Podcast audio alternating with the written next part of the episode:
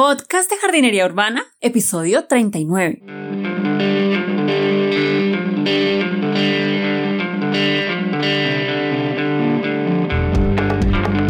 Muy buenos días a todos y bienvenidos al podcast de Jardinería Urbana, un espacio para encontrarnos con las plantas, la jardinería, la huerta, los sustratos, las semillas y demás en la ciudad. Soy Carolina de niaflora.com.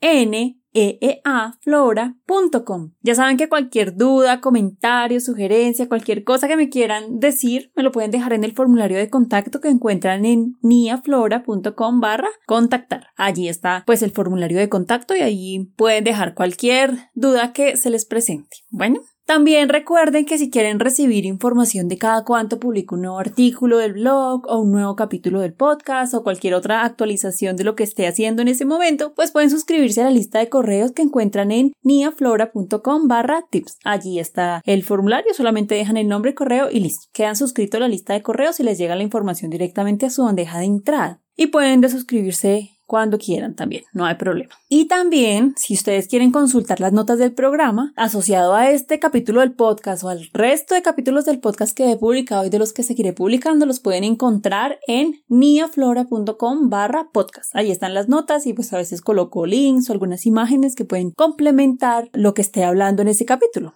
Entonces lo pueden curiosear allí en niaflora.com barra podcast. Bueno, en el capítulo de hoy voy a hablar acerca de la suculenta. Ya les hablé en un capítulo anterior en el cual les mencioné qué son las suculentas, cuál es la diferencia entre las, entre las crasas y las suculentas, entre los cactus y las suculentas y muchas cosas que espero que hayan aclarado esta maraña de conceptos que hay. Entonces en el capítulo de hoy quiero hablarles de las clases de las suculentas o los tipos de suculentas que existen. Entonces como yo les comentaba en ese capítulo que hablé de qué son las suculentas, pues yo les decía que realmente este término el término suculentas es un término artificial y que engloba unas plantas súper diversas entre sí. Entonces que ellas no son familiares entre sí, que no existe tal cosa como la familia de las suculentas, sino que ellas hacen parte de muchas familias, de muchas familias vegetales.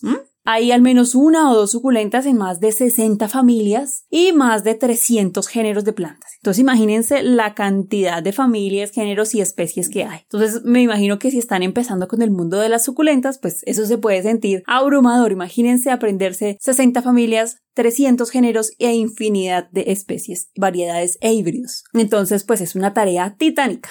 Por eso es que responder esa pregunta de cuáles son los tipos de suculentas pues es un reto porque es que son demasiadas. Y como les decía pues ellas no están emparentadas entre sí. Entonces referirnos a las especies a las a los géneros y las familias requiere bastante tiempo para que uno se vaya familiarizando y las vaya conociendo y pues bueno vaya como aprendiéndose qué son y cómo están divididas. Cuando ustedes busquen esto, lo de cuáles son los tipos de suculentas por internet, se van a encontrar el típico artículo que les va a dar un listado de 10 a 20 especies de suculentas. Normalmente les mencionan las aloes, los sedum, las equeverias, a veces mencionan las paquiverias y bueno, se remite solamente a un listado de 10 o 20 que son las más populares, más comunes en el mercado para que uno se aprenda el nombre y ya. Esos son artículos súper superficiales porque como les digo hay muchísimas, muchísimas especies, muchos, muchos muchos géneros y muchas, muchas familias. De hecho, yo encontré un artículo que me pareció realmente muy mal hecho, o sea, una chambonada completa, porque mezclaban especies con géneros con familias. En el mismo artículo mezclaban, número uno, aloe vera, y aloe vera, bueno, la fotico y una descripción así muy somera de lo que era. Después en la segunda era como una equiveria, y Echeveria es un género completo de plantas, o sea, dentro de, la, de ese género Echeveria hay muchísimas especies. Y en el tercero incluía un cactus. Y yo decía, pero es que los cactus son una familia completa que es la familia Cactaceae. Entonces mezclaban en el mismo listado de los tipos de suculentas que existen, mezclaban una especie, la aloe vera, un género Echeveria y una familia, cactus, o sea, las cactáceas. Pero entonces realmente estos artículos pues no ayudan a responder la pregunta de cuáles son los tipos de suculentas, sino les mencionan solamente 10 al azar. Entonces, por lo que les digo, porque es que son tan diversas y muchas de ellas no tienen nada que ver entre sí, sino que están por evolución convergente, que eso se los expliqué en el capítulo pasado. Si no lo escucharon, se los recomiendo para que vayan y le echen una ojeada o una escuchada, que en ese capítulo les expliqué qué son las suculentas. Por la razón que les digo que son tan diversas, a veces basarnos en la clasificación taxonómica o la clasificación botánica, pues es muy complicado porque tendríamos que aprendernos muchas, muchas especies, géneros y familias. Y cuando estamos empezando, pues esto es complicado. toma bastante tiempo. Entonces, por esas razones que se han inventado otras formas de agrupar a estas suculentas que son tan diferentes entre sí en grupitos artificiales. Por ejemplo, hay, personas que las agrupan por las formas de crecimiento, o sea, si son arbustivas, si son rastreras, si son rosetas y así.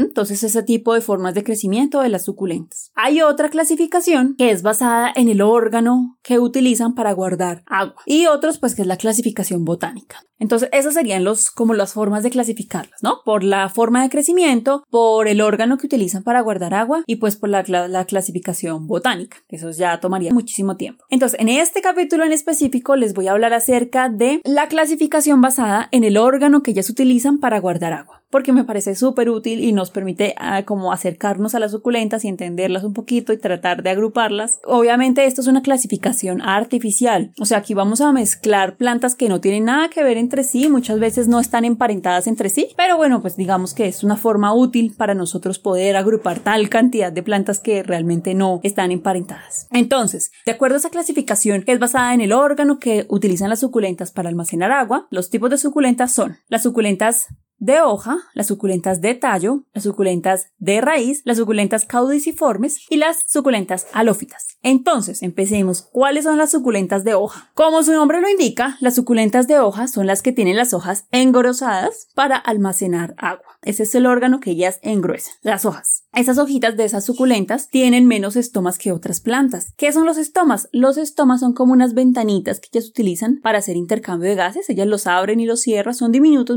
diminutos. No los alcanza a ver, sino con un microscopio los alcanza a percibir. Estas suculentas de hoja tienen menos cantidad de esas ventanitas diminutas que otro tipo de plantas. Otras cosas muy particulares de ellas es que tienen mucílago para retener agua y resistir esos extremos de temperatura. ¿Qué es el mucílago? Cuando ustedes abren una sábila, por ejemplo, una penca sábila y ustedes le quitan una hojita, por dentro sale como una baba, una baba pegajosa. Ese es el mucílago y ellas lo tienen en, en el interior de esas hojitas para ayudarles a almacenar agua. ¿Cuáles son algunos ejemplos de este tipo de suculenta de hoja? serían los aloes, las jawortias, los litops, los empervium, todas estas son suculentas de hojas. Casi que las que nos gustan, la mayoría que son eh, comercialmente disponibles, son suculentas de hoja. Bueno, el segundo tipo de suculentas serían las suculentas de tallo. Las suculentas de tallo, pues como ya me imagino que lo sospechan, pues son las suculentas que tienen el tallo engrosado para almacenar agua. Este tipo de suculentas tienen las hojitas muy reducidas e inclusive en algunos casos son ausentes, o sea, no tienen hojas. ¿Esto para qué lo hacen? Para que ellas reducen esa cantidad de hojas que ellas tienen.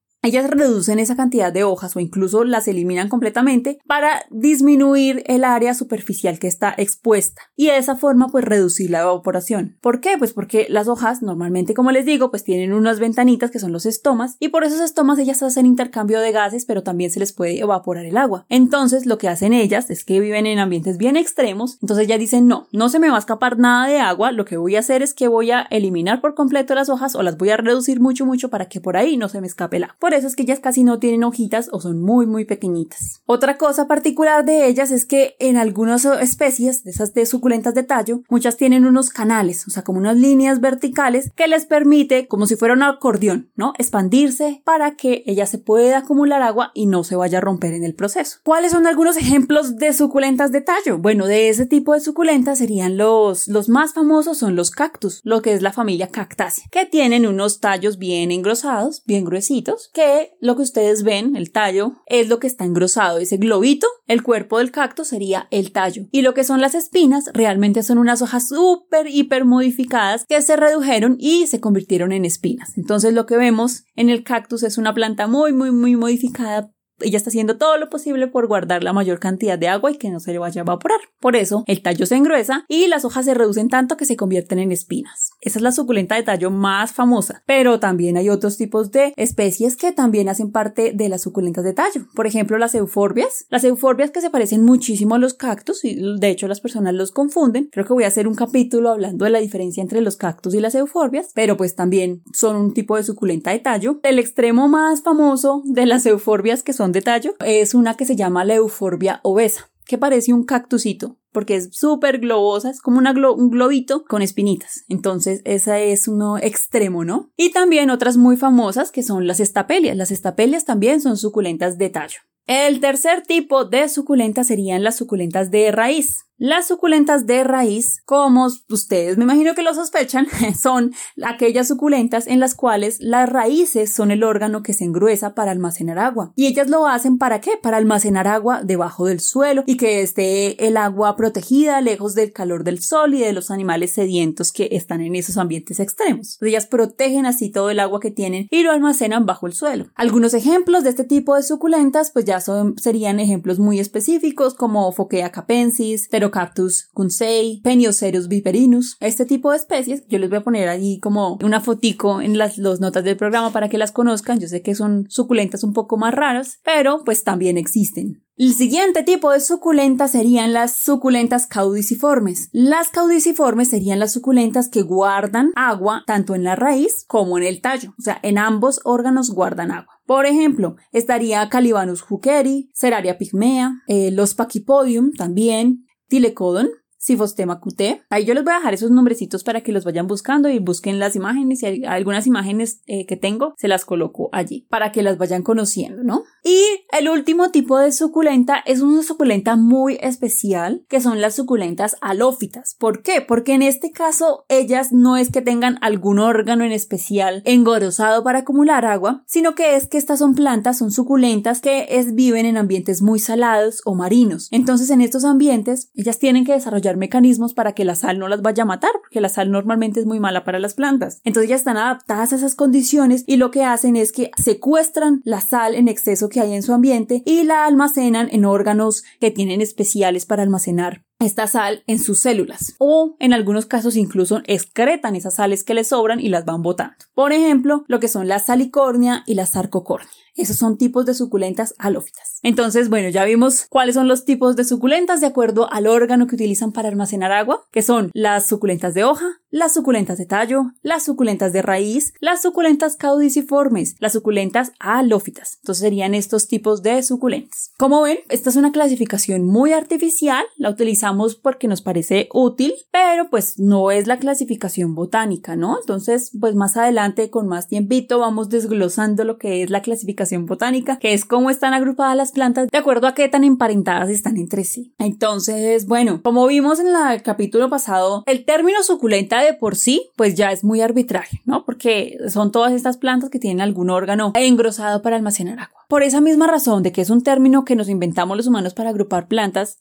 eh, realmente dividirlas en, grupitos es complicado porque como son tantas y muchas no están relacionadas entre sí, pues es complicado. Entonces, bueno, este es uno de los tipos que es de las formas de clasificarlas que me parece muy útil y que se los presento y que espero que les sea de utilidad. Más adelante podemos hablar de otras formas de clasificarlas y si tienen alguna duda en específico me pueden comentar si les quedó alguna duda alguna cosa, pues bueno, me comentan. Entonces, más adelante les voy a hablar acerca de la clasificación por familias, por géneros, por especies, pero pues como les digo, tienen muchas especies las suculentas, entonces pues nos puede tomar bastante tiempo. Bueno, si les gustó este capítulo o el resto de capítulos del podcast, no olviden dejar una valoración positiva en iTunes, en iBooks, en Spotify, en Google Podcast, en cualquier reproductor de podcast del cual me estén escuchando. Esto me ayuda muchísimo a que más personas me conozcan, a que me sienta muy motivada a traerles temas diferentes y a explicarles más cosas cosas y realmente es una alegría gigante ver algún comentario, una valoración positiva y demás. Entonces, muchas gracias. Entonces, no siendo más, me despido y sigamos cultivando juntos en la ciudad.